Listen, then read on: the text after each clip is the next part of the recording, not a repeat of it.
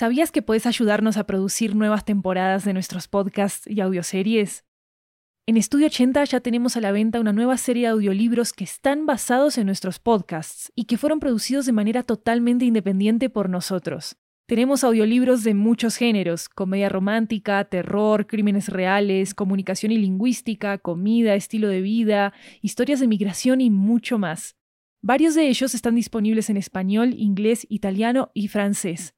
Conoce nuestro catálogo en 80estudio.com, diagonal audiobooks, y encontrá los títulos en libro.fm, Apple Books, Google Play, Storytel, BookBeat y en tu aplicación de audiolibros favorita. Muchas gracias por tu apoyo.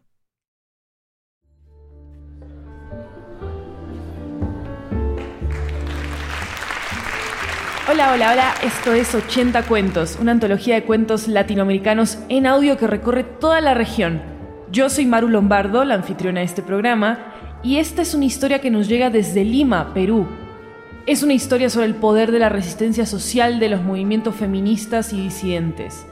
Acaba Monólogo de la Fuega, escrito por Vanessa Valencia Ramos y Ángela Mesa Echegaray.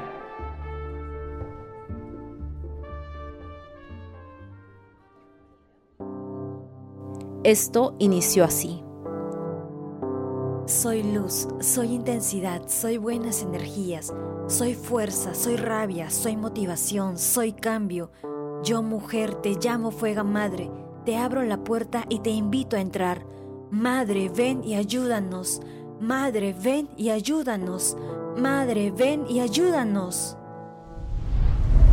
El día de la marcha llegó y con el despertar de la ciudad también desperté yo y me alimenté de todo lo que sucedía alrededor, de los murmullos y personas pasándose la voz.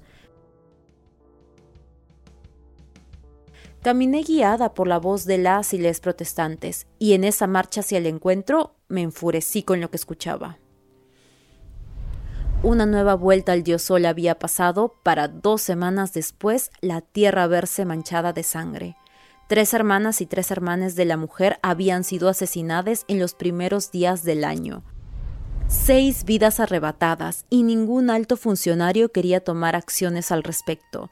Según continuaba escuchando, hacían preguntas absurdas, señalaban a estas personas, insinuando de que éstas tenían culpa de sus asesinatos, y con cada minuto que pasaba empatizaba más con el dolor de las y les protestantes. Llegué a la ciudad junto a un grupo de mujeres. Yo, por tener esta habilidad de hacerme grande como un edificio o pequeña como una hormiga, pude observar por sobre la cabeza de todes. No era ni una ni dos, eran cientos de personas reunidas. Claramente esto ponía intranquilos a las personas en el poder.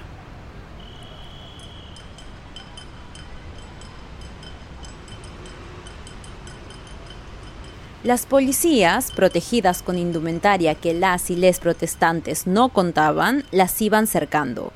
La orden era clara, no querían escucharlas levantar sus voces. Detestaban que se quejaran tanto por algo que a los y las personas en el poder no les tocaba, no les dolía. Pues las voces y las arengas estaban remeciendo la ciudad y algo tan potente como ello no podían soportarlo un país que les daba las espaldas. Las y les querían calladas y callades, solo instrumentalizarles para sus campañas y olvidarse de ellas y ellas cuando venían a hablar de sus problemas.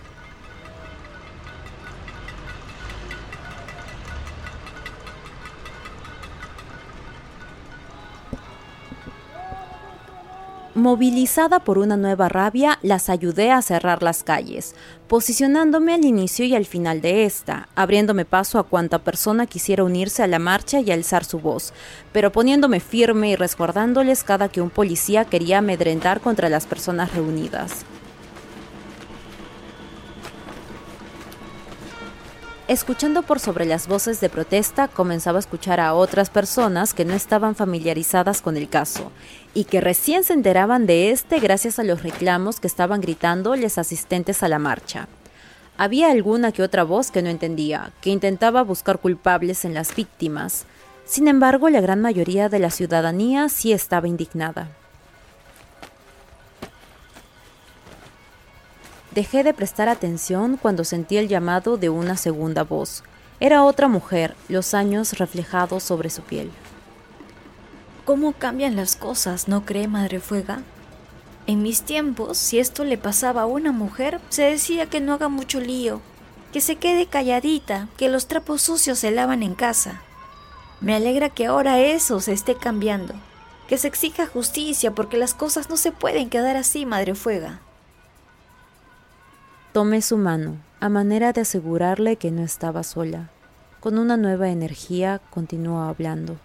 Antes era diferente. Antes teníamos miedo de salir y exigir justicia. Antes éramos menos, no se nos escuchaba tanto. Pero míranos cuántas personas estamos acá. Ya no tenemos miedo, ya no más. Se tiene que hacer algo porque nunca se hace justicia, Madre Fuega, y ya estamos cansadas de eso. Nos siguen matando y no hacen nada. Nos matan porque nos aman, dicen, porque somos malas para corregirnos. Tampoco puedo marchar mucho, la pierna la tengo mala, pero desde mi casa ahí pongo un cartelito. Noté cómo la señora se regresaba a su casa, con dos mujeres más que le ayudaban a colocar el cartel que me había comentado en la puerta. Noté como algunas no marchaban porque ya no tenían la fuerza física para hacerlo, como aquella mujer mayor, pero igual se notaba sus ganas de cambio y las ganas de apoyar como pudieran.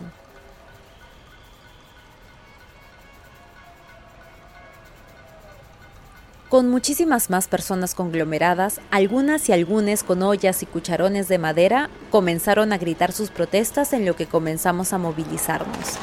Resguardándolas y resguardándoles, caminando y gritando, pasaron algunos metros hasta que la situación se puso verdaderamente violenta.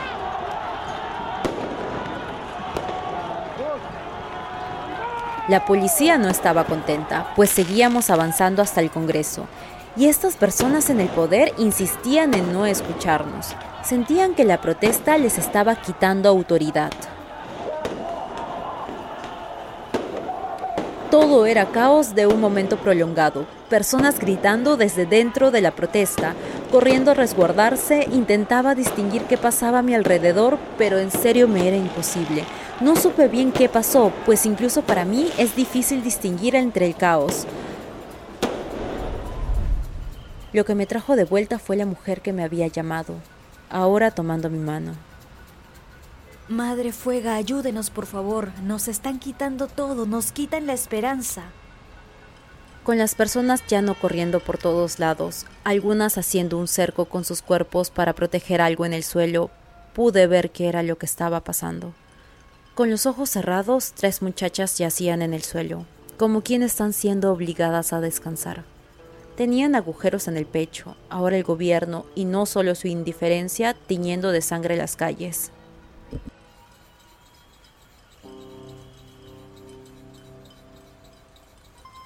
Entre el llanto, la impotencia de no poder hacer nada me dejó paralizada por unos segundos. Los asesinos desaparecieron entre las sombras, resguardados por sus compañeros policías, abrazados por los políticos que no querían escuchar el mal trabajo que estaban realizando. Mi cuerpo ardía, pero no se comparaba con el fuego que traía en el alma, el dolor y rabia multiplicados. Me prometí que incluso sin su llamado yo iba a seguir ahí, por la libertad de ellas, Quiero continuar este camino. Mis brasas acompañan la protesta y abrazan la empatía de mis hijas. Después de eso comenzó a llover. El cielo también lloraba esos asesinatos. Recorriendo las calles, viendo a más personas heridas, supe que este no era el final de nada. Tan consumida en mis pensamientos estaba que no me di cuenta que había llegado al inicio de una avenida y que, frente a mí, se encontraba la mujer que me llamó para ser parte de la marcha.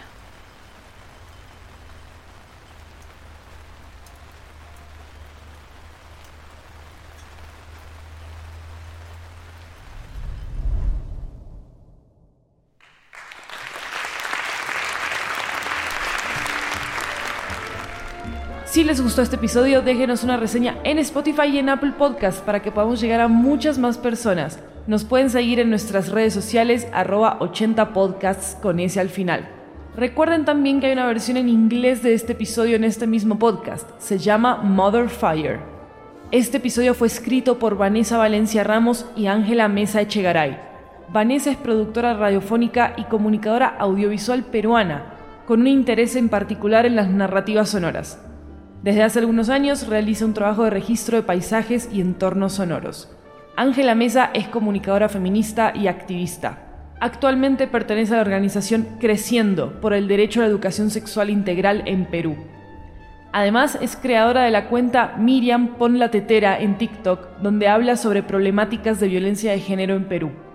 La música y el diseño sonoro de este episodio son de Jeremías Juárez. Pueden consultar transcripciones de nuestros episodios en 80estudio.com, diagonal 80-cuentos. Yo soy Maru Lombardo y esto es 80 Cuentos. Nos escuchamos pronto.